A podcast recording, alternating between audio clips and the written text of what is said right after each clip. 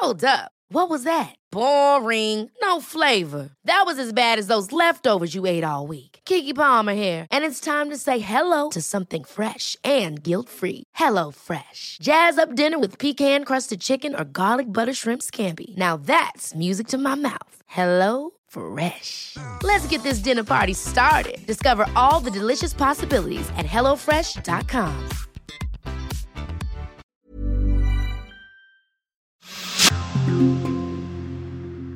Als ich mal nach Sri Lanka gereist bin, da stand auf einem Schild direkt bei der Einreise Todesstrafe auf Drogenhandel. Ist da Sri Lanka schon das härteste? Nee, da gibt es Länder, die sind noch härter. In Saudi-Arabien werden regelmäßig Leute geköpft wegen Cannabis. Äh, ich wüsste nicht, dass Sri Lanka in, letzter, in den letzten Jahren vollstreckt hat. Vollstrecken tut auch Malaysia, vollstrecken tut Indonesien. Grasland. Wenn das Gras nach Deutschland kommt. Ein Weiß-Podcast über die Cannabis-Legalisierung.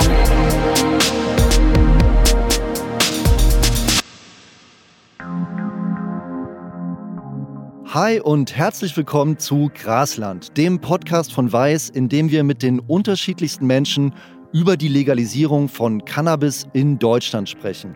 Noch ist es nicht so weit, aber die Bundesregierung arbeitet schon mit Hochdruck daran. Ich bin euer Host Tim Geier und will alle offenen Fragen, die es zur Legalisierung gibt, hier für euch im Podcast klären. Dazu spreche ich mit allen möglichen Leuten, von Dealern über Experten bis hin zu Polizisten. Aber heute soll es in die weite Welt hinausgehen. Denn weltweit gehen Länder ganz unterschiedlich mit Cannabis um. Ihr habt es gerade gehört, in manchen Ländern steht auf Dealen mit Cannabis die Todesstrafe.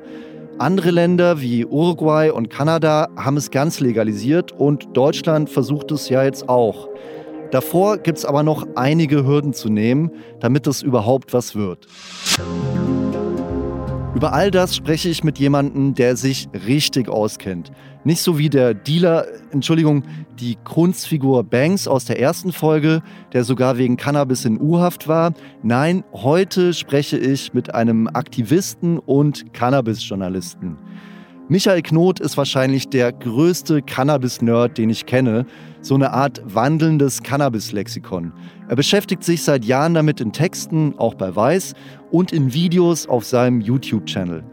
Micha hat auch eine ganz persönliche Beziehung zu Cannabis. Er kifft selber und darf es auch, denn er bezieht als Schmerzpatient Cannabis von der Apotheke. Deswegen ist er heute aber nicht hier, sondern in seiner Rolle als Aktivist und Auskenner in Sachen Legalisierung. Aber gerade weil er diese beiden Rollen in sich vereint, wollte ich zum Anfang von ihm wissen, was der Moment war, in dem er vom Konsumenten zum Aktivisten und Experten wurde.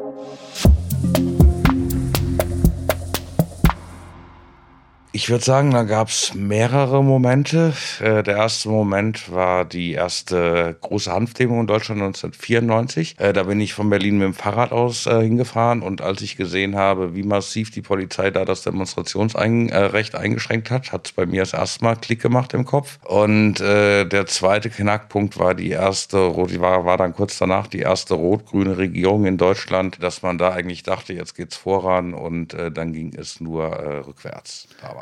Und dann hattest du das Gefühl, von alleine passiert nichts, du musst was machen oder ich muss was machen, habe mich da aber, sage ich mal, in der Öffentlichkeit noch relativ zurückgehalten. Und dann kam noch dazu, dass ich damals ähm, berufsunfähig, äh, ich wurde berufsunfähig, ich bin ein gelernter Zimmermann, hatte, hatte halt einen schweren Unfall damals auch und äh, wusste damals aufgrund meiner Berufsunfähigkeit, äh, kurz äh, musste ich umsatteln. Und da habe ich gedacht, Moment, äh, da musste eh was tun in der Richtung und habe dann angefangen äh, beim Hanfjournal damals 2003 oder 2004 2004, glaube ich, als Freelancer dort anzufangen. Da bin ich das erste Mal so in, mit der ganzen, sage ich mal, politischen und auch Aktivistenszene so enger in Berührung gekommen. Okay, das heißt, du beschäftigst dich eigentlich die ganze Zeit mit dem Thema Legalisierung. Deshalb bist du heute auch hier.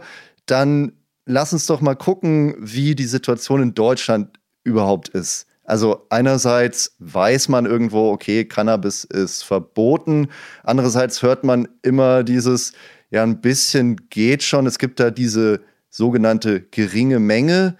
Da gibt es dann verschiedene Regeln. Die geringe Menge, hört man, bedeutet zum Beispiel in Berlin, dass man 15 Gramm Cannabis mit sich rumtragen darf und in Bayern sind es 6 Gramm. Aber was bedeutet das eigentlich? Also passiert mir dann gar nichts, wenn ich in Berlin mit 15 Gramm Cannabis erwischt werde. Ich glaube, es gibt ziemlich viele Touristinnen und Touristen vor allem, die davon ausgehen. Das, äh, darfst das nicht. Es wird trotzdem wird's dir weggenommen. Es wird eine Anzeige geschrieben und die Staatsanwaltschaft in Berlin heißt es in der Formulierung im Gesetz äh, soll das dann einstellen. Ja, es sei denn, du hast andere äh, Dinge mit Drogendelikten schon zu laufen, also eine Vorstrafe oder äh, du bist Jugendlicher. Auch dann soll es nicht eingestellt werden. Aber im Prinzip soll es dann eingestellt werden, was aber zum Beispiel nicht heißt, dass du nicht führerscheinrechtliche Konsequenzen fürchten musst.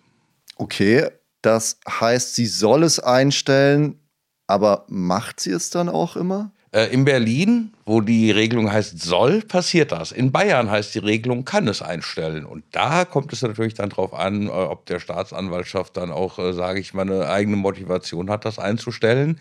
Und äh, in Berlin ist es eigentlich, gibt, hat der Staatsanwalt keine große andere Möglichkeit oder die Staatsanwältin, als das einzustellen. Es sei denn, es liegen andere Drogendelikte vor, es ist in, in Verbindung mit anderen Straftaten geschehen oder man ist unter 21. Also das muss muss eine gute Sozialprognose sein und äh, du musst im Prinzip ein unbescholtener Bürger sein und natürlich über 18 und dann äh, kann es halt auch eingestellt werden oder wird es in Berlin im Normalfall eingestellt. Okay, das heißt, wir können jetzt niemanden da draußen raten, es gibt diese geringe Menge, lass es mal drauf ankommen, denn es gibt sehr viele verschiedene Faktoren, die da eine Rolle spielen und wir können festhalten, der Besitz von Cannabis in Deutschland ist verboten ist verboten und äh, seit es die geringe Menge gibt, äh, ich nenne das immer Ersatzstrafrecht, Führerscheinproblematik, äh, da wird äh, dann sehr gerne, äh, wenn es dann äh, darum geht, ob diese Person, die erwischt worden ist, einen Führerschein hat, werden da sehr gerne Fälle konstruiert, dass die Menschen dann halt so als fahruntauglich erklärt werden, ob das jetzt im Straßenverkehr stattgefunden hat oder nicht, spielt nicht immer eine Rolle. Und ja, dann hat man halt führerscheinrechtliche Konsequenzen was ja äh, keine strafrechtlichen Konsequenzen sind, aber genauso schmerzhaft oft. Also Führerscheinrechtliche Konsequenzen, wie du das jetzt so sagst, heißt einfach Führerschein weg. Ja, oder Idiotentest oder so, was, was ja. im Volksmund so Idiotentest heißt oder ähm, ähm, fachärztliches Gutachten. Also man bekommt äh, oft einfach, man bekommt dann per se, man muss, ich sag's mal so, man muss beweisen, dass man nicht cannabisabhängig ist. Und proaktiv. Hört sich kompliziert an ist nicht einfach, deswegen fachärztliches Gutachten und das kommt dann halt auch immer auf den Gutachter an, auf der, auf der oder auf die Gutachterin, auf der, äh, auf der Führerscheinstelle oder den Sachbearbeiterin, äh, weil das ist relativ dehnbar, dieser Rechtsbegriff und äh, da gibt's wirklich, ähm, sobald man die Nan diesen Grenzwert auch überschritten hat von einem Nanogramm, aber da möchte ich jetzt gar nicht näher drauf eingehen, sobald man äh, Stress mit der Führerscheinstelle hat, hängt es wirklich sehr dolle davon ab, wie der Sachbearbeiter drauf ist, der das gerade bearbeitet, weil weil der einzelne Sachbearbeiter dort doch sehr hohe Spielräume hat. Okay, also wir merken jetzt schon im Einstieg, man könnte zu jedem dieser Aspekte einen mehrstündigen Vortrag halten. Wir wollen aber mal weitergehen. Wie sieht es denn eigentlich beim Anbau aus? Also wenn ich kein Cannabis besitzen darf, darf ich ja auch nicht anbauen. Aber trotzdem gibt es ja irgendwie Anbau in Deutschland, oder? Ja, ich sag ja, ähm, ich habe äh, 1996 hat mein Nachbar den ersten Grow-Shop aufgemacht. Äh, damals äh, habe ich mich das erste Mal richtig intensiv um Cannabis äh, gekümmert. Und natürlich gibt es äh, äh, Leute in Deutschland, die äh, illegal zu Hause anbauen. Und ich habe dann auch in dem Grow-Shop gearbeitet und kann aus eigener Erfahrung sagen, das sind sehr viele Leute, die illegal Cannabis in Deutschland anbauen. Allerdings ist da die Duldung noch viel geringer, als wenn es um eine die wir eben hatten, geringe Menge geht, äh, weil da ist selbst eine Pflanze im Mais oder ist nicht, ist keine geringe Menge mehr. Das heißt, da kriegt man selbst wegen einer Pflanze ein Strafverfahren. Da wird nichts eingestellt. Okay, ganz kurz, Grow Shops, das sind diese Läden, die man kennt in jeder mittleren Kleinstadt eigentlich gibt es einen, wo es eben Rauchzubehör gibt, aber auch alles Mögliche, um Pflanzen hochzuziehen, um Tomaten zu die, wo die Eltern oder die Großeltern immer fragen, was ist das denn da für ein komischer Laden, der, der da in der Stadt jetzt neu aufgemacht hat? Ich verstehe gar nicht, was, äh, was der da verkauft. Genau die Läden sind das. Genau. Okay, wie sieht's aus mit dem Verkauf? Das ist wahrscheinlich genauso ein Problem dann. Äh, außer in der Apotheke. Also äh, ich kriege ja meinen Cannabis aus der Apotheke. Die sind ja fleißig am Verkaufen schon. Ja, also da ist es ja auch auf Rezept kein Problem, das zu kaufen. Aber ansonsten äh, steht der Verkauf natürlich äh, streng unter Strafe. Ja, also das ist äh, dann halt auch kein Besitz mehr. Und selbst der Verkauf von 20 äh, Cannabis für 20 Euro, also für, für ein 20, ja, ist strafbewehrt und dann auch richtig. Da gibt es dann auch keine Einstellung mehr. Da erscheinst du dann vor dem Richter. Genau, also diesen ganzen Bereich medizinisches Cannabis werden wir auch noch mal in einer eigenen Folge behandeln. Das ist seit 2017 kann man unter strengen Voraussetzungen ein Rezept für Cannabis bekommen. Ja, da widmen wir uns noch mal in einer anderen Folge.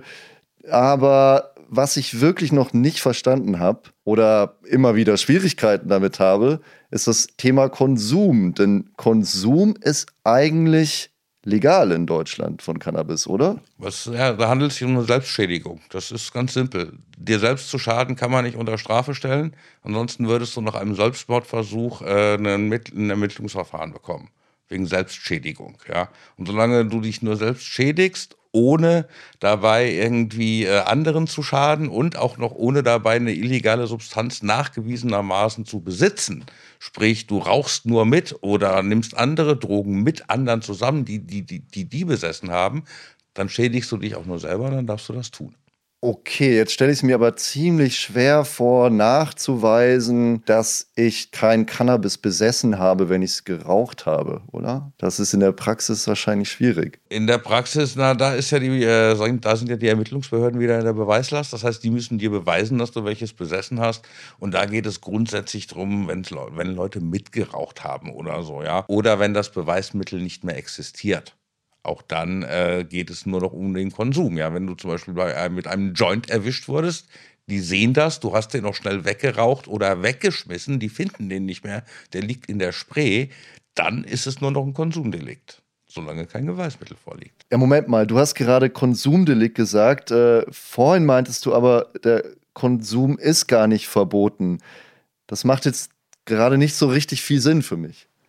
Stimmt. Äh, wenn du mich so darauf hinweist, aber Konsumdelikt ist halt ein sehr geflügeltes Wort in der polizeilichen Ermittlungsarbeit. Und wenn ich mir das so recht überlege, ich äh, habe den Wald verloren, also ich bin ja auch ein bisschen betriebsblind, denke ich mal. Und ähm, ja, das stimmt. Also eigentlich dürfte man über Konsumdelikt, das, was ich eben gesagt habe, gar nicht reden. Aber es, ähm, in den Medien und in den Polizeimeldungen taucht es täglich auf, ja, aufgrund eines Konsumdeliktes. Ja, aber du hast recht gibt es nicht. Okay, wir sprechen natürlich rein theoretisch. Wir wollen jetzt niemanden hier zu irgendwas anleiten, aber es ist ja nicht überall so. Also wo steht denn Deutschland da im internationalen Vergleich? Wo gibt es denn die härtesten Gesetze? Ich selbst erinnere mich noch daran, vor Jahren, als ich mal nach Sri Lanka gereist bin, da war es am Flughafen so, dass ich weiß nicht mehr den genauen Wortlaut, aber da stand auf einem Schild direkt bei der Einreise Todesstrafe auf Drogenhandel, sowas in der Art. Und ja, ich habe dann trotzdem Leute dort getroffen, die aus Goa Hasch rüber geschmuggelt hatten. Also schon sehr riskant, aber ist da Sri Lanka schon das härteste? Nee, da gibt es Länder, die sind noch härter. Äh, in Saudi-Arabien werden regelmäßig Leute geköpft wegen Cannabis. Äh, ich wüsste nicht, dass Sri Lanka okay. in, letzter, in, den letzten Jahren vollstreckt hat. Äh, vollstrecken tut auch Malaysia, vollstrecken tut Indonesien. Das heißt, es hat auch nicht viel damit zu tun, ob da vorher die Engländer, die Franzosen, die Holländer oder die Portugiesen saßen. Das ist egal. Die haben im Prinzip in den 70er Jahren gab es dort wenig Drogengesetze. Die haben unsere Drogengesetze adaptiert und extra streng, streng umgesetzt. Ja, weil es ja auch, das sind ja auch oft Länder, wo Cannabis traditionell sehr verbreitet ist, mhm. die gerade solche harten Strafen haben. Ja, ich erinnere da nur an China, ist auch ganz schlimm. Äh, und in China wurde das Haschischmachen erfunden. Okay, Todesstrafe hört sich ja ganz schön krass an. Jetzt in Saudi-Arabien geht es da um Drogenhändler und kann ich als Tourist dann trotzdem in Saudi-Arabien kiffen? Auf gar keinen Fall. Da geht es immer nur um die Gesamtmenge und auch bei kleinen Mengen ganz dolle und hohe Strafen auf gar keinen Fall. Okay, also eigentlich widersinnig, aber dann auch so wohl ein bisschen dem Kolonialismus zu verdanken, in Anführungszeichen, dass dort so harte Gesetze dann entstanden sind. Ganz sicher, die Engländer hatten 18, im 19. Jahrhundert schon Bestrebungen, Cannabis in Indien zu verbieten, haben sie dann nach 30 Jahren Forschung aufgegeben, weil es sich nicht gelohnt hat. Äh, der Abschlussbericht hieß, äh, dass der Aufwand lohnt den Schaden nicht im Prinzip. Ja, das äh, kann man alles noch bei Wiki nachlesen. Okay, also so wie es jetzt in den genannten Ländern läuft, wollen wir es natürlich auf keinen Fall in Deutschland haben. Äh, ich glaube, da sind sich alle über alle politischen Grenzen einig. Aber dann lass uns mal auf die Welt schauen, wo es besser läuft. Also was die Deutschen ja gerne machen, ist zum Kiffen in die Niederlande zu fahren, aber dort gelten gar nicht die liberalsten Cannabis-Gesetze. Kanada dagegen, kann man sagen, hat die freizügigsten Cannabis-Gesetze, oder? Was ja, definitiv, ja. Cannabis, was bedeutet das eigentlich? Äh, das bedeutet, dass dort äh, Konsumentinnen und Konsumenten über 18 beziehungsweise in einigen Bundesstaaten auch erst über 21 halt äh, Cannabis äh, begrenzt und in einem begrenzten äh, Ausmaß einkaufen dürfen und äh, dafür halt auch Steuern zahlen und dass es dafür staatlich lizenzierte Geschäfte gibt. Du meintest gerade begrenzter Einkauf, begrenzt auf was? 30 Gramm Cannabisprodukte. Okay, und schränkt die Regierung den Markt da sehr ein? Gibt es da viele Vorgaben oder ist das alles macht, was ihr wollt, liebe Wirtschaft, der Na, Markt regelt. Nein, natürlich nicht. Äh, es, äh, die Regierung äh, legt auch die Anzahl der Lizenzen fest. Die stellt anhand von Forschungsprojekten fest, wie hoch ist der Cannabisbedarf überhaupt, ähm, wie viele Shops brauchen wir dafür und welche Regeln brauchen die Shops. Äh, wobei man da sagen muss, das ist in den letzten Jahren etwas lockerer geworden, weil die Regularien dort am Anfang doch sehr streng waren und das hat etwas nachgelassen. Alles klar halten wir mal fest, Kanada hat die liberalsten Cannabis-Gesetze. Ein anderes Land, das ich persönlich sehr interessant in der Hinsicht finde, ist Portugal. Die haben 2001 alle Drogen entkriminalisiert, also auch Cannabis. Würdest du dann sagen, Daumen hoch, das ist gut? Erste Frage. Und zweite Frage, was heißt das eigentlich entkriminalisiert? Ich sag äh, Daumen in die Mitte. Jein. Äh, die Portugiesen haben, die, äh, haben den Konsum von Drogen und auch den Besitz von Mengen zum persönlichen Bedarf nicht mehr unter Strafe gestellt. Die sehen aber Drogenkonsum grundsätzlich als eine Suchtkrankheit an. Mhm. Das ist bei Cannabis auch so. Ja. Deswegen, das ist ja jetzt schon über 20 Jahre her, damals ein sehr fortschrittlicher Ansatz. Damals ging es aber auch eher darum, Heroinkonsumentinnen von der Straße zu holen. Mhm. Ja, das war in Portugal damals ein, ein ganz massives Problem der, äh, und äh, dass die sehr viele Drogentote hatten, ja, für, das, für so ein kleines Land. Und in diesem Zuge hat man dann natürlich, wenn man harte Drogen wie Heroin und Kokain entkriminalisiert, muss man das für weichere Drogen mitmachen, sonst passt das ganze Konzept nicht mehr. Das ist allerdings nicht unter dem Aspekt einer ganzheitlichen Regelung äh, geschehen, der halt auch vorsieht, dass es einen gesundheitsbewussten Konsum gibt, sage ich mal, oder einen risikoarmen Konsum. Es geht da immer noch um Konsumvermeidung, aber nicht darum, den Leuten einen risikoarmen Cannabiskonsum zu vermitteln. So muss man zum Beispiel, wenn man in Portugal wiederholt erwischt wird mit Cannabis, man bekommt zwar keine Strafe, aber nur der wiederholte Besitz von Cannabis kann dazu dazu führen, dass man vor, eine vor einer Kommission erscheinen muss, äh, die dann darüber entscheidet, ob das persönliche Konsumverhalten jetzt gut oder schlecht ist. Äh, und ich denke, damals ein sehr guter Ansatz, aber auch heute nicht mehr zeitgemäß. Aber ist diese Kommission nicht dann auch ein guter Punkt, wo man Leute wenigstens mal, ja, das klingt so negativ, aber zu packen kriegt, also die ansprechen kann, wenn ihr Konsum wirklich ein bisschen problematisch ist, dass man ihnen sagen kann, hier, pass auf, hier sind Hilfsangebote und so weiter. Also hat es nicht auch ein paar Vorteile? Wer zwei, dreimal erwischt wird, tickt doch. Das ist doch ein Dealer. Sorry, wenn ich das so sage, ja. Das ist ja das Problem. Also der Verkauf muss geregelt werden, ja. Wenn ein Konsument äh, in Portugal zwei, dreimal erwischt wird, passiert doch viel weniger, ja. In Portugal sind bis 25 Gramm entkriminalisiert, ja. Cannabis ist also entkriminalisiert in Portugal, aber für wen dann genau? Für die Konsumenten. Okay, nicht für die Dealer und so weiter. Nein, nur der Konsum. Entkriminalisiert heißt, Es ist nicht unter Strafe gestellt, aber es kann, wenn es darüber hinausgeht, ein Bußgeld geben, es oder? Es kann Bußgeld geben und es kann halt auch andere Maßnahmen geben. Ja, das hatte damals unsere Drogenbeauftragte Mortler auch angedacht, dass man Termine bei der Drogenberatung dann obligatorisch wahrnehmen müsse, so und so viele Termine, wenn man wiederholt mit Cannabis erwischt wird oder so, ja. Und ähnlich, ähnlich ist der Ansatz in Portugal auch. Äh, die Idee hat die Frau Mortler damals sogar aus Portugal gehabt. Interessant. Ich bin jetzt überrascht. Portugal wird immer so als Positivbeispiel dargestellt, aber wahrscheinlich eher, weil die Erfolge hinsichtlich harter Drogen recht gut sind und es da auch in anderen Ländern relativ wenig gibt, was in der Hinsicht passiert, also dass man überhaupt harte Drogen entkriminalisiert. Genau, und weil auch die Cannabiskonsumenten in Portugal lange nicht so stark kriminalisiert werden wie in Teilen von Deutschland, das muss man ja auch mal bedenken. Aber das ist nicht zu Ende gedacht in Portugal. Das ist ganz einfach, es ist nicht zu Ende gedacht. Da geht es halt immer nur darum, eine Konsumeinschränkung, eine Konsumvermeidung, ja, aber nie darum, den Konsum von A bis Z sicher zu machen. Verstehe. Okay, dann würde ich sagen, wir gehen zu meinem dritten Beispiel, wo ich gerne deine Meinung hören würde. Und das ist Uruguay. Also in Uruguay ist Cannabis auch legal. Dort hat aber der Staat so ein bisschen mehr die Hand drauf, oder? Wie funktioniert das bei denen? In Uruguay ist es so, es gibt zum einen Cannabis Social Clubs, die funktionieren ganz gut. Ich erkläre das kurz. Das ist im Prinzip äh, eine Vereinigung oder ein Verein von Cannabis-Enthusiastinnen und Enthusiasten, die sich dafür interessieren, die gerne äh, Cannabis konsumieren und die dürfen sich dann äh, bis zu, ich glaube, 50 Leuten in Uruguay zusammenschließen und dann gemeinschaftlich das Cannabis anbauen. Das muss natürlich alles durchdokumentiert sein und das dann halt auch gemeinschaftlich verbrauchen. Ja in der, in, im Club, ich vergleiche das immer mit dem deutschen Obst- und Gartenbauverein ganz gerne. Ja.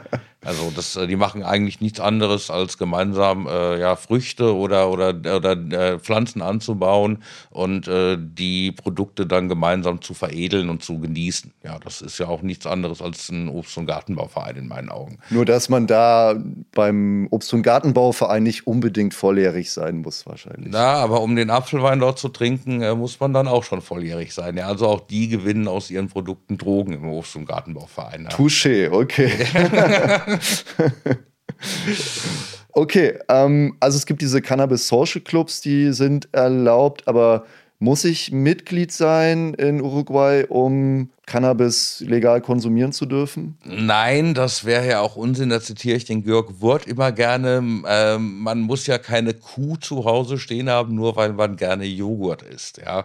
Ähm, Georg Wurt, der Vorsitzende des Deutschen Handverbands, genau. für die, die nicht so im Bilde sind. Und äh, ansonsten gibt es in Uruguay halt die Möglichkeit äh, für Apotheken, das zu verkaufen. Äh, das Modell hat sich aber bisher nicht so arg bewährt, weil das Interesse der Apotheken dort gar nicht so hoch ist, weil der Preis auch staatlich begrenzt ist nach oben. Die Margen sind äh, überschaubar, nenne ich es mal. Mhm. Und äh, dadurch gibt es in Uruguay jetzt nicht, so wie in Deutschland, sehr viele Apotheken, die sich dem Thema äh, doch sehr interessiert widmen. Das sind eher Ausnahmen in Uruguay. Das heißt, wir haben jetzt drei Positivbeispiele gehört, beziehungsweise zweieinhalb. Bei Portugal hast du den Daumen so halb hoch genommen. Die Niederlande waren jetzt aber gar nicht dabei, obwohl, wie ich vorhin schon gesagt hatte, die Deutschen dort andauernd zum Kiffen rüberfahren. Aber also als Konsument hat man das Gefühl, das läuft da alles super, aber juristisch gesehen ist das dort gar nicht so cool geregelt, wie man denken könnte. Nein, überhaupt nicht. Also in den Niederlanden gibt es die sogenannte Hintertürproblematik. Das Hintertürproblem, äh, das Cannabis ist nur bis zur Hintertür des Coffeeshops legal. Also wenn man jetzt aus Kunden, aus Konsumentensicht schaut, ab der Hintertür wird es illegal. Jede äh, Aktivität des Ankaufes ist illegal. Natürlich der Anbau und alles, was vor dem Ankauf des Shops liegt. Und äh, der Shop wäscht das Cannabis sozusagen weiß. Ja, mhm. also und äh, der Shop darf es aber auch nicht selber anbauen. Der ist im Prinzip dazu verpflichtet, mit Kriminellen in Kontakt zu äh, kommen, ohne darüber aber laut zu reden oder das irgendwie publik zu machen, weil dadurch würde er auch seine Lizenz gefährden. Das heißt, ähm, der Shop muss so tun, als würde das Cannabis einfach im Laden auftauchen. Alles andere will und darf der Staat in den Niederlanden auch gar nicht wissen. Das klingt für mich jetzt so, wenn ich einen Coffeeshop habe und jemand mag mich nicht besonders und zeigt mich an, dann bin ich doch auf jeden Fall dran, weil die in Deutschland zumindest muss die Polizei kommen, wenn sie von einer Anzeige erfährt. Holland hat ein anderes Rechtssystem. In Holland gibt es das Duldungsprinzip, das heißt auf Holländisch Duldungsprinzip. Und das ist die Grundlage des ganzen Coffeeshop-Systems dort. Das heißt, die Polizei muss nicht unbedingt kommen, wenn sie eine Anzeige reinbekommt. Genau, die Polizei entscheidet da selber, auch wenn es um Cannabis geht, ob sie also eine Anzeige wahrnimmt. Ist ähnlich wie bei uns eine Ordnungswidrigkeit, ja. Da darf der Polizist auch selber entscheiden, ob er die weiterverfolgt oder nicht. Und in Holland gilt das halt auch für äh, Straftaten im Zusammenhang mit Cannabisverkauf und Coffeeshops. Klingt ziemlich absurd. Also jeder weiß Bescheid, aber alle tun so, als ob alles wunderbar ist. Und als Konsument fühlt man sich gut, raucht aber eigentlich auch Cannabis, das von der organisierten Kriminalität bereitgestellt wurde. Ja, hat, ich sag mal, hat so lange funktioniert, äh, wie äh, der Anbau von Cannabis äh, auch noch relativ äh, liberal, ähnlich wie die Coffeeshops in Holland gehandelt wurden, ja, oder behandelt wurde. Das war ungefähr bis vor 20 Jahren der Fall. Dann hat Holland angefangen, die Niederlande angefangen, nur noch sehr konservative Regierungen zu wählen. Das Ende vom Lied ist, die hätten die Coffeeshops am liebsten ab abgeschafft. Das funktioniert aber nicht und die erschweren es den Coffeeshops jetzt seit äh, über 20 Jahren zu agieren. Mit immer neuen Regeln. Und äh, der Cannabisanbau äh, steht in Holland mittlerweile unter äh, sehr hohen Strafen und man wird dafür auch noch öffentlich sozial geächtet. Und diese Backdoor-Hintertür-Problematik hat auch mit zur Folge gehabt, dass sich die organisierte Kriminalität schön entwickeln konnte, weil es gibt ja keinen legalen Markt, der ihnen ihr Business streitig machen würde, richtig? Also ja, mittlerweile baut in den Niederlanden nur noch Gras an, äh, wem es eh egal ist, ob er in den Knast kommt oder nicht. Das war bis vor 20 Jahren noch anders. Da waren die Strafen noch gar nicht so dolle für den Cannabisanbau, ja. Da war das alles relativ entkriminalisiert. Ich sag mal, die ganze Kette war damals entkriminalisiert. Heute ist, sind nur noch die Shops entkriminalisiert. Die Kette dahinter äh, ist äh, strafbewehrt. Es äh, gibt lang, langjährige Freiheitsstrafen. Äh, es werden sämtliche Gelder beschlagnahmt, die die irgendwie finden können. Also da sind die noch viel strenger als die deutschen Behörden.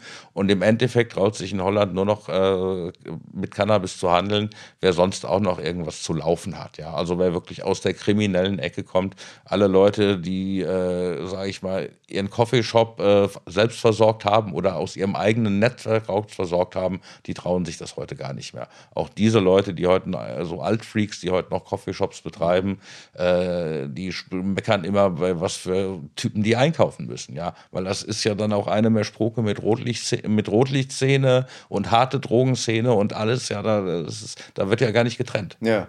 Und das klingt jetzt alles ziemlich unglaublich. Da muss man vielleicht einmal kurz sagen, es gibt gerade diesen Modellprojektversuch richtig in den Niederlanden, wo einige Leute legal Lizenzen zum Grown bekommen haben und Coffeeshops legal versorgen. Also man schaut sich das gerade an, ob das nicht vielleicht doch eine bessere Idee wäre.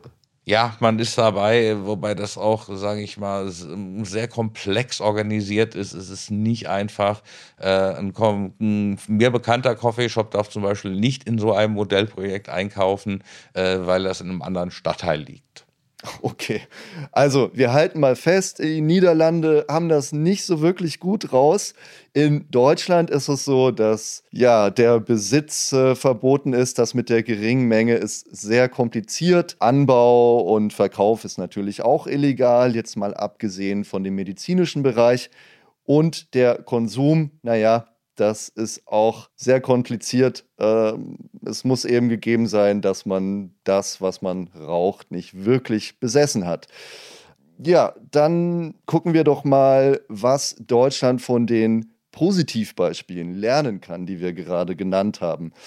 Also Kanada, vielleicht ein bisschen Portugal, müssen wir mal sehen, und Uruguay es gibt ja auch noch äh, die USA, über die wir jetzt noch gar nicht gesprochen haben. Das hat auch einen Grund, weil das ist dort sehr fragmentiert aufgrund der Tatsache, dass Cannabis in einigen Bundesstaaten zum Freizeitkonsum legal ist, aber auf landesweiter Ebene eben noch nicht. Jetzt gibt es da aber auch Beispiele, in Kalifornien zum Beispiel, wo Cannabis legal ist, aber seit der Legalisierung die illegalen Plantagen florieren. Und in Kanada, habe ich gelesen, versorgt sich die Hälfte der Konsumenten noch bei illegalen Dealern. Also, das heißt, kann man das irgendwie zusammenfassen, wo da die Schraube nicht richtig gezogen wurde und wo wir in Deutschland sagen müssen, okay, so alles können wir uns auch nicht abschauen. Fangen wir an mit Kalifornien. Das ist relativ einfach, weil in Kalifornien äh, ist äh,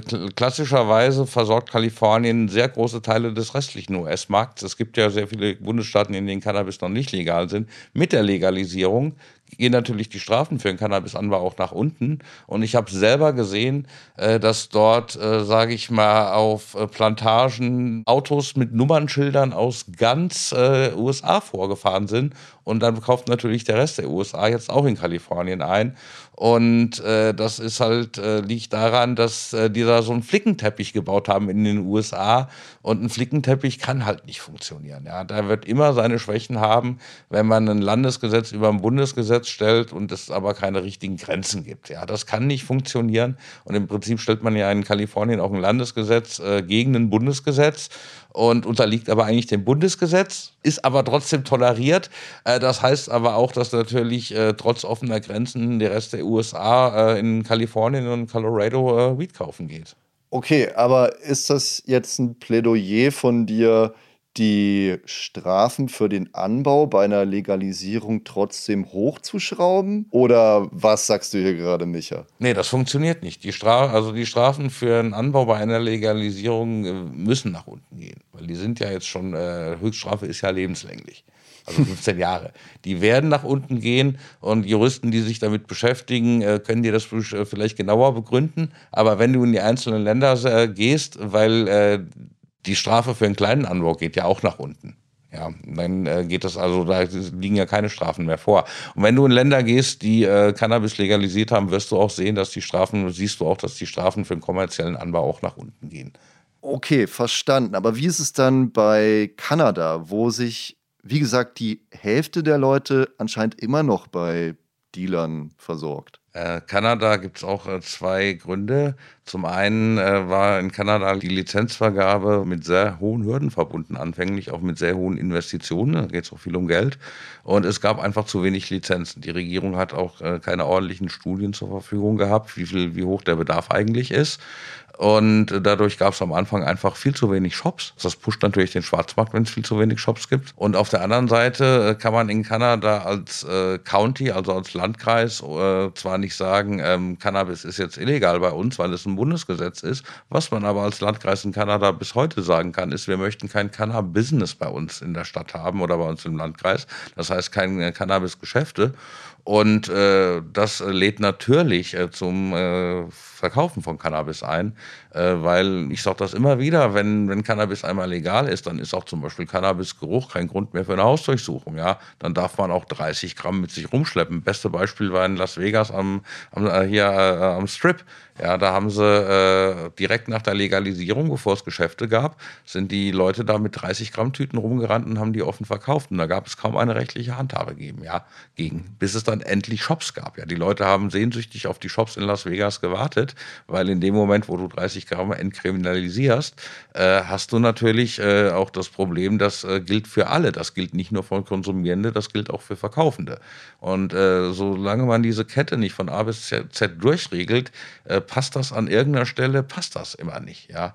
Da kannst du die Stelle aussuchen, an welcher Stelle das nicht passt. Wenn das nicht von, vom Seed to Sale, sagen wir immer, durchreguliert ist, dann äh, wird an irgendeiner Stelle eine Schieflage stehen, entstehen. Und die Schieflage ist immer da, wo die Leute, die illegales Geld verdienen möchten, reingrätschen. Okay, dann halte ich jetzt mal fest, man muss also wirklich alles, wenn man es legalisiert, wenn wir es in Deutschland richtig machen wollen, muss man wirklich bei der Regulierung an alles denken. Und was du auch gesagt hast, man muss dafür sorgen, dass das Angebot die Nachfrage deckt. Jetzt würde ich aber mit dir gerne mal noch auf so ein paar andere Punkte eingehen. Wie sieht es denn aus bei der THC-Obergrenze? Da gibt es ja auch verschiedene Modelle. Also THC ist die psychoaktive Substanz in Cannabis und das bestimmt eben den Prozentsatz in zum Beispiel einer Blüte. Das ist jetzt nicht genau das gleiche, aber man kann sich es ungefähr vorstellen wie den Alkoholgehalt in einer Flasche Bier. Naja, und für den THC-Gehalt gibt es ja auch verschiedene juristische, rechtliche Modelle. Zum Beispiel in Vermont und Connecticut gibt es eine Obergrenze für den THC-Gehalt von Blüten, nämlich 30 Prozent. In Kanada gibt es keine Obergrenze. Ja, wie wirkt sich das jeweils aus, Obergrenze oder nicht? Und sollte es deiner Meinung nach eine in Deutschland geben? Also wenn eine, dann nehmen wir auch die 30 Prozent hier in Deutschland, äh, weil die sind in meinen Augen wenigstens äh, begründbar. Äh, alles andere ist in meinen Augen äh, einfach nur aus Angst äh, vor mangelndem Jugendschutz äh, angedacht, trifft aber die Sache überhaupt nicht im Kern weil hier die Experten, die das beschlossen haben, in meinen Augen sehr wenig zu Cannabisprävention bisher gelesen haben und auch äh, zur Entwicklung problematischer Konsummuster und dem THC-Gehalt von Cannabisprodukten. Als Beispiel vielleicht nochmal, das wäre so, als würde man denken, man könne sich mit Wein nicht ins Koma saufen, sondern nur mit Schnaps. Das stimmt aber nicht. Am wichtigsten wäre für mich oder ähm, am sichersten ist es für mich, äh, wenn man das über Konsum, Konsumeinheiten definiert. Ja? Wenn man hier nicht von THC-Gehalten redet, sondern äh, wenn man hier von Konsumeinheiten redet. Also wie von einem Glas Bier, so von einem Joint. Ja? Wie viel darf maximal in einem Joint drin sein? Ja? Dass man dann den äh, dementsprechend berät im äh, Fachgeschäft, weil wenn sich jemand überdosieren will, kann man das sowieso nicht vermeiden durch solche Regeln. Ja? Äh, dann kann man zu Hause auch extrahieren und macht sich strafbar. Das sind alles Dinge, äh, die das, äh, das das macht die ganze Sache noch viel komplizierter. Ja, da muss man überlegen, wenn man dann eine äh, Grasblüte zu Hause ausklopfen würde und da selber Haschisch draus macht, da gibt's ja so nette kleine äh, Netze oder, oder, oder so, so, so, so Schüttelbecher, äh, wo man dann ähm, im ha Hausverfahren Haschisch machen kann, würde man sich zu Hause strafbar machen durch diese Extraktion von seiner Blüte. Also das sind alles Dinge, die sind nicht zu Ende gedacht. Und deswegen über pro Konsumeinheit. Natürlich müssen wir Überdosierungen vermeiden, aber da geht es eher darum festzulegen, wie groß darf eine Konsumeinheit für junge Menschen sein, für unerfahrene, für, für erfahrene Leute. Äh, das ist wichtig zu definieren. Okay. Dann ein anderer Punkt, der in Deutschland viel diskutiert wird, zumindest von den Menschen, die sich mit der Cannabis-Legalisierung beschäftigen, ist die Frage, darf ich zu Hause Pflanzen anbauen oder nicht? Auch da gibt es in der Welt unterschiedliche Regelungen. In Kanada sind es vier Pflanzen pro Haushalt. In Uruguay sind es sechs Pflanzen pro Haushalt. Da braucht man noch eine staatliche Genehmigung dafür. Ja, es wirkt ein wenig willkürlich, wie diese Zahl gewählt wird. Gibt es da eine gute Regel, an der man sich orientieren könnte? Was ist die richtige Zahl? Nee, gibt es leider nicht. Also nicht, wenn man das über die Pflanzenanzahl regelt. Äh, weil äh, ich kann aus einer Pflanze auch ein Kilo bauen. Das ist ganz simpel. Wenn ich, äh, wenn ich Cannabis anbaue, kann ich das auch so anbauen, dass ich mit einer Pflanze ein Kilo anbaue. Und dann äh, geht das natürlich weit über den Eigenbedarf von den meisten Leuten hinaus. Und in meinen Augen hat, haben das bisher alle Länder, die das geregelt haben, falsch geregelt. Äh, ich würde da eher an die Bierbrauerverordnung mich halten in Deutschland. Wir haben eine sehr schöne Bierbrauerverordnung als Bierland.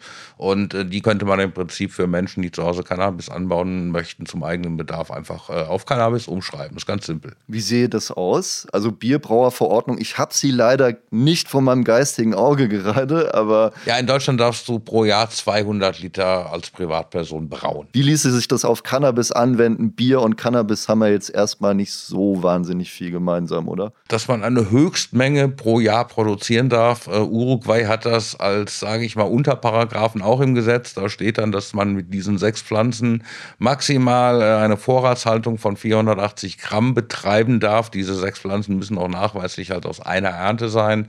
Und äh, das halte ich halt für viel schlauer, wenn man das ohne eine Pflanzenanzahl zu äh, machen, sondern einfach über eine Höchstproduktionsmenge pro Jahr macht. Und äh, die Bierbrauer müssen dann für den Überschuss äh, Steuern bezahlen, damit es halt nicht äh, keinen Anreiz gibt, äh, zu viel zu brauen.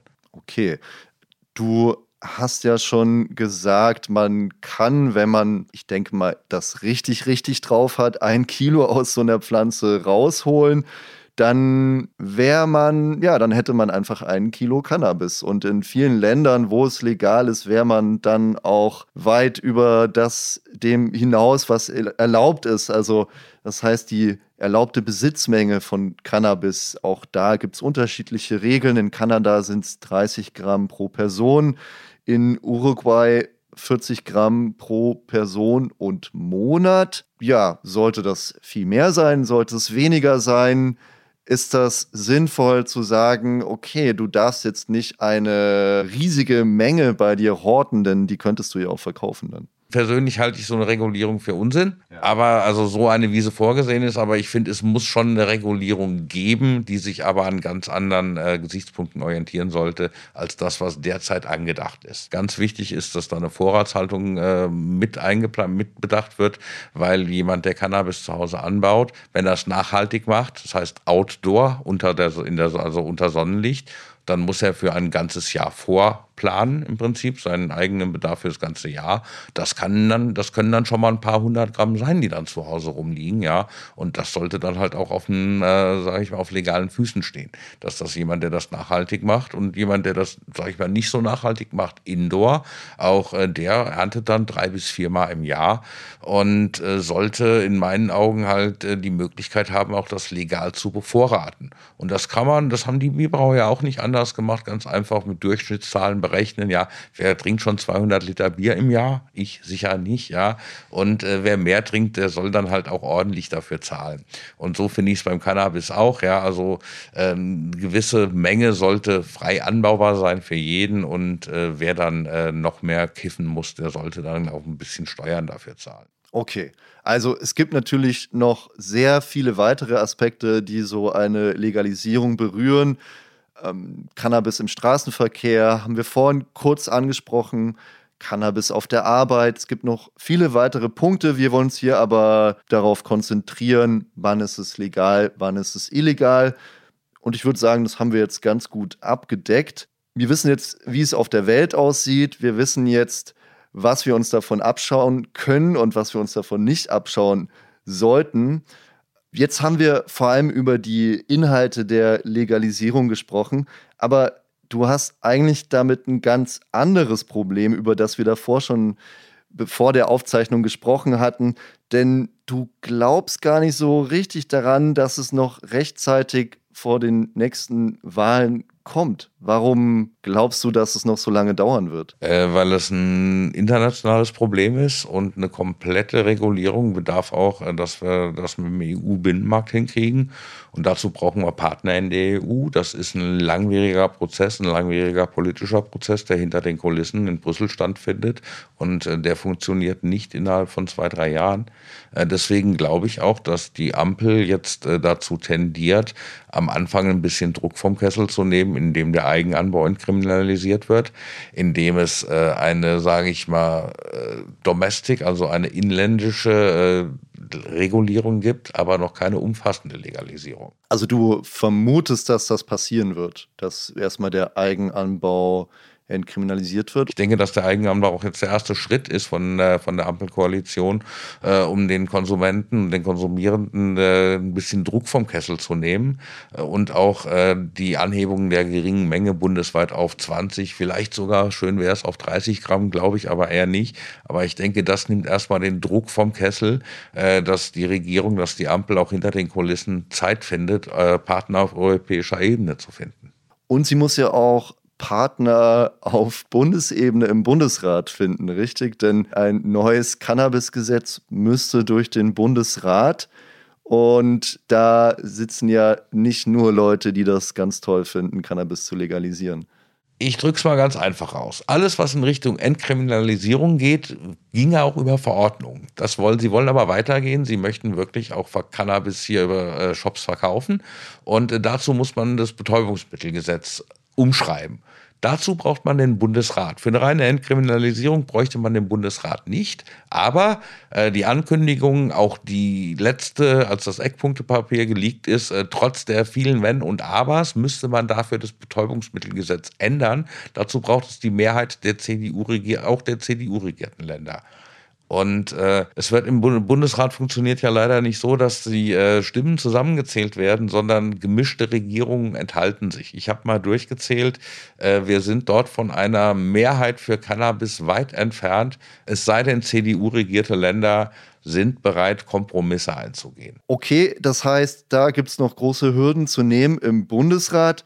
Dann gibt es noch diese UN Single Convention, das ist etwas, wo sich alle Mitgliedstaaten verpflichtet haben, den Handel mit Cannabis, wenn ich das richtig in Erinnerung habe, nicht zu legalisieren. Kann man da einfach aussteigen? Jein. Also die UN Single Convention ist in meinen Augen ein zahnloser Tiger. Es gab schon mehrere Länder, drei fallen mir aus dem Stegreif ein, äh, Bolivien, äh, Uruguay und Kanada, die äh, die UN Single Convention auf die eine oder andere Weise verlassen haben oder ihr offen widersprochen haben, äh, offen gegen sie agiert haben. Äh, auf UN-Ebene gibt es dann immer ein paar böse Briefe, ihr dürft das nicht und äh, ihr macht das bloß nicht wieder, aber das ist nicht sanktionierbar auf EU-Ebene sieht es auch anders aus. Deswegen halte ich die EU für ein viel größeres Problem, weil auf EU-Ebene gibt es ähnliche Beschlüsse, ähnliche Resolutionen und da sind auch eindeutige Sanktionen für vorgesehen.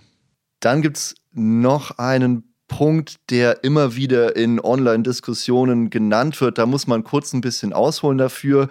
Das Bundesverfassungsgericht könnte Cannabis noch, noch legalisieren, denn da gab es vor einiger Zeit eine sogenannte Richtervorlage von dem Jugendrichter Andreas Müller, der hier auch noch im Podcast zu Gast sein wird.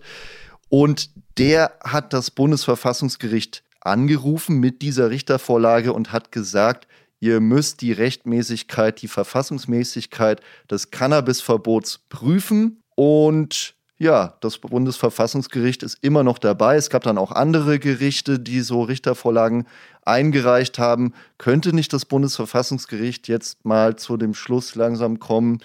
Ja, stimmt eigentlich, was da argumentiert wird. Äh, haben sie recht, müssen wir freigeben, müssen wir legalisieren ist jetzt in meinen Augen auch gar nicht so unwahrscheinlich, äh, gerade angesichts der aktuellen politischen Lage gibt es da auch, auch weniger, sag ich mal, politische Bedenken. Äh, Wobei da ein Gericht unabhängig von sein sollte, aber das steht auf einem anderen Blatt. Nein, ich denke, äh, das Bundesverfassungsgericht könnte oder die Chancen stehen so gut wie nie zuvor, dass sie dem stattgeben können. Aber ich kriege die Frage auch immer auf YouTube oder die Kommentare. Ähm, ja, dann regelt das doch das Bundesverfassungsgericht, wenn der äh, Klage da stattgegeben wird ja, oder der Beschwerde. Nein, so ist es nicht. Was macht denn das Bundesverfassungsgericht, wenn es feststellt, dass das Cannabisverbot nicht mit der Verfassung zu vereinbaren ist? Das Bundesverfassungsgericht gibt den Fall wieder an die Bundesregierung ab mit dem Auftrag, das Gesetz zu ändern. Die Bundesregierung hat dann nicht mal eine Frist. Und wenn die Bundesregierung dann nicht tätig wird, ganz lange, dann erinnert das Bundesverfassungsgericht vielleicht nochmal dran und setzt dann vielleicht auch nochmal eine Frist. Das heißt aber nicht, was viele Leute denken, wenn das Bundesverfassungsgericht sagt, Cannabis äh, ist, also das Cannabisverbot ist verfassungswidrig, heißt das nicht, dass Cannabis legal ist. Das denken viele Leute so, aber dem ist leider nicht so. Auch dann ist der Gesetzgeber gefragt, äh, das Cannabisverbot durch ein besseres Gesetz äh, sozusagen äh, zu ersetzen. Aber äh, die, die Rechtmäßigkeit des Cannabisverbots wird auch durch diese dieses BVG-Urteil nicht angefochten. Okay, ich halte noch mal fest. Uff, das dauert noch ganz schön lang. Das dauert, dauert, dauert. Alle, die darauf hinfiebern, müssen wohl geduldig sein. Jetzt hast du schon gesagt, Entkriminalisierung würde schneller gehen, würde einfacher gehen. Gäbe es noch andere Dinge, die du dir vorstellen könntest, die man in der Zwischenzeit machen könnte, bis es dann vielleicht mal legalisiert wird oder nicht? Also für mich äh, ist die Idee mit den zwei Pflanzen, wenn es dann auch nur zwei sind, okay, ja, ist finde ich schon mal super, ja, dass äh, da viel Druck vom Kessel genommen wird, dass die Leute sich zu Hause zwei Cannabispflanzen hinstellen dürfen, auch bis zu 20 Gramm Erwachsene besitzen dürfen. Das finde ich schon mal sehr gute erste Schritte. Was ein dritter erster, was ein dritter Schritt sein sollte in meinen Augen, ist, äh, dass Cannabis Social Clubs dann schon anfangen dürfen zu agieren. Ginge vielleicht sogar auch, wenn sich äh, 50 Leute zusammenschließen, die jeweils zwei Pflanzen äh, gemeinschaftlich in einem gesicherten Raum anbauen. Ich denke, das ist sogar noch sicherer, als wenn man das zu Hause oder im eigenen Garten macht. Und ich denke, bevor dann Geschäfte kommen, ist schon mal eine Preisstruktur gesetzt, die der Gier äh, die der späteren Gier vielleicht ein bisschen was entgegenstellen kann. Denn wenn ich Cannabis über einen Social Club äh, äh abgebe, entziehe ich es ja im Prinzip dem freien Markt und die Gewinne sind doch relativ beschränkt. Die dienen nämlich nur dazu, den Club zu refinanzieren, die Angestellten zu refinanzieren, die wissenschaftliche Begleitung zu finanzieren und so. Das ist alles wichtig, aber da kommen im Endeffekt keine Fantasiepreise raus und keine Fantasiegewinne. Ich, ich kenne das aus Spanien, ja, weil in Spanien ist das so, dass die Clubs eigentlich dafür gesorgt haben, dass eine sehr real, eine sehr realistische Preisstruktur von Anfang an herrscht, ja, und dass die äh, äh dadurch, dass es im freien Markt im Prinzip auf eine Art entzogen wird, ähm, die Gewinne halt alle moderat sind oder die Gewinnerwartungen. Es besteht ja auch kein Eigeninteresse daran, dass der Club immer weiter wächst und äh, die Leute kriegen halt ihr festes Gehalt, aber die sind ja nicht an den Gewinnen beteiligt, ja. Und äh, da, da, da würde ich mir wünschen, dass wir wirklich im Rahmen der Entkriminalisierung auch Cannabis-Social Clubs gründen dürfen, um dann später, wenn dann der Markt entsteht, schon mal zu sagen, guckt mal hier, das ist es wert und das alles andere ist es gar nicht wert. Wir reden hier vom Produkt, das wird in Kanada für 60 Cent pro Gramm produziert und ich bin nicht der Meinung, dass das dann in den Shops äh, für 15 Euro oder dann 15 Dollar verkauft werden sollte, so wie das am Anfang in Kanada zum Beispiel oft der Fall war. Kurz zur Einordnung, was kostet ein Gramm Cannabis auf dem Schwarzmarkt in Deutschland circa? Äh, ich sag mal, ben, äh, mit Nord-Süd-Gefälle äh, zwischen 6 und 15 Euro. Und äh, wenn ich mir dann teilweise gerade, wo neue Märkte entstehen, die Anfangspreise angucke, äh, dann äh, wird es mir schon ganz anders. Und da finde ich, wäre ein Club schon ein sehr schönes Regulativ, äh, damit da auch Realitätsnähe herrscht. Okay, kurzer Rewind, ohne da jetzt zu tief einzusteigen. Du hast gerade mal so nebenbei Spanien erwähnt, da gibt es Cannabis Social Clubs, aber Cannabis ist dort nicht legal. Also beim nächsten Mallorca-Urlaub äh, kann man nicht in einen Coffeeshop gehen, sondern nur im Rahmen dieser Cannabis-Social Clubs. Das betrifft eigentlich auch nur Spanier, die dort wohnen. Und das äh, hat eigentlich auch gar nichts mit der Drogengesetzgebung zu tun in Spanien. Das steht auf einem ganz anderen Blatt. Das hat damit was zu tun, dass äh, als die Franco-Diktatur damals äh, sozusagen abgelöst wurde von der konstitutionellen, konstitutionellen Demokratie. Oh Gott, oh Gott. Konstitutionellen Demokratie. Von der Konsti genau, genau von der. Äh, ja. ja. auf jeden Fall damals äh, wurden die Regeln für also die die Regularien für Hausdurchsuchungen wurden sehr hochgesetzt, ja und in Spanien äh, dürfen Menschen, die Drogen zum eigenen Konsum anbauen, äh, begehen in dem Sinne keine also keine Straftat, die wirklich eine Hausdurchsuchung wert ist, ja. Und äh, das hat sich dann so etabliert, äh, dass man in Spanien Cannabis für den eigenen Bedarf zu Hause anbauen darf, ohne dass die Polizei dadurch äh, zu Hause vorbeikommt. Okay, verstanden. Und wenn man Cannabis Social Clubs in Deutschland einführen müsste, müsste man dafür nicht auch das Betäubungsmittelgesetz ändern und dann diesen ganzen Kladderadatsch, den wir gerade durchgearbeitet haben, mit Bundesrat und so weiter auch durchlaufen? Da geht es doch nur um Konsum, nicht um Verkauf. Alles klar, verstanden. Und der Konsum ist ja jetzt schon Richtig. legal. Also das wäre auch äh, rechtlich, äh, sage ich mal, viel besser zu regulieren, weil dann müsste man nicht rechtfertigen, dass man Cannabis äh, mit Gewinnabsicht äh, verkauft und äh, dass Deutschland das halt unterstützt, ja. Das könnte man auch als riesiges äh, Pilotprojekt oder Pilotmodell ja, ansehen in Deutschland, ja, dass man dann jetzt vier Jahre auf diese Art mit Cannabis Erfahrungen sammeln will, bis die Legalisierung dann mal steht, in trockenen Tüchern ist. Ja. Ich habe ich hab mal nachgezählt in der EU, ja, wir finden Partner, aber das wird schwierig. Und ohne Partner in der EU zu haben, kann uns äh, der Orban das äh, in einem Handstreich wegklagen. Ich erinnere da an die Autobahnmaut in einem Handstreich, ja. Orban oder äh, die, äh, äh die äh, sage ich mal, nationalbewusste Regierung in Polen, ja, auch die können uns solche Dinge mit einem Handschlag wegklagen und die haben sicher keinen Bock drauf, dass ihre Leute hier Weed kaufen kommen. Also du hast das Beispiel genannt, Andi Scheuer, Autobahnmaut, der hat auch gesagt, ja, geht nicht so mit EU-Recht, aber wir versuchen es mal und naja, dann wurde es halt weggeklagt und das sollte bei der Cannabis-Legalisierung natürlich nicht passieren. Also da haben wir auch wenig Einfluss drauf. Ja, auch wenn äh, Lauterbach und äh, Co. sagen, äh, äh, unsere Strafre äh, unsere Rechtsexperten haben das jetzt so hingekriegt, dass wir es auf EU-Ebene durchkriegen. Haben äh, Scheuers, an die Scheuers Rechtsexperten auch gesagt. Ja. Also es reicht, es reicht ein schlechter Richter in Straßburg, ein schlecht gelaunter Richter in Straßburg und es reicht ein schlecht gelaunter Orban ja, der keinen Bock mehr darauf, darauf hat, äh, weil wer sich die Resolution anschaut, ja, es gibt da eine EU-Resolution zu, die ist schon ziemlich eindeutig, ja, es ist, ist okay. leider so. Ja.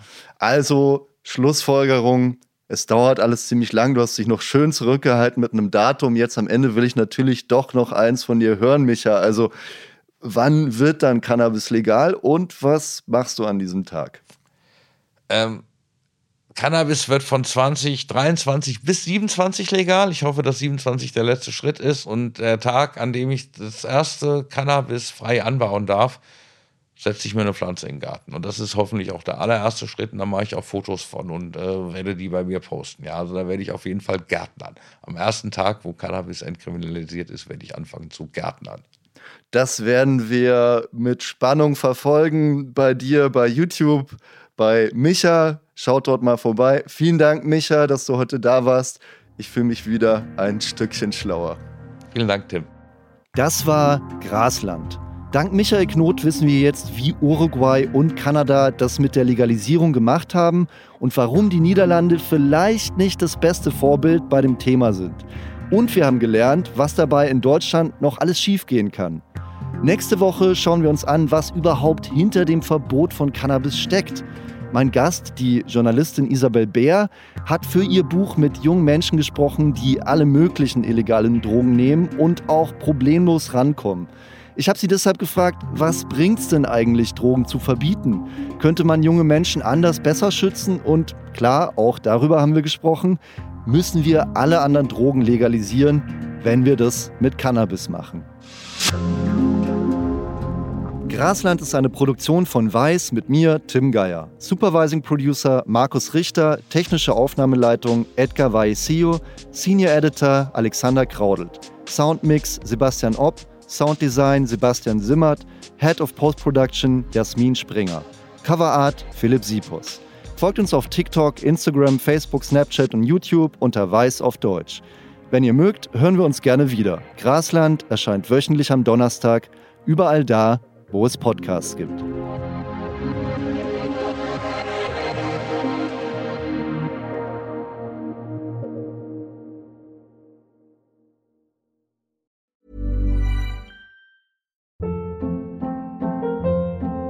Hold up. What was that? Boring. No flavor. That was as bad as those leftovers you ate all week. Kiki Palmer here, and it's time to say hello to something fresh and guilt-free. Hello Fresh. Jazz up dinner with pecan-crusted chicken or garlic butter shrimp scampi. Now that's music to my mouth. Hello Fresh. Let's get this dinner party started. Discover all the delicious possibilities at hellofresh.com.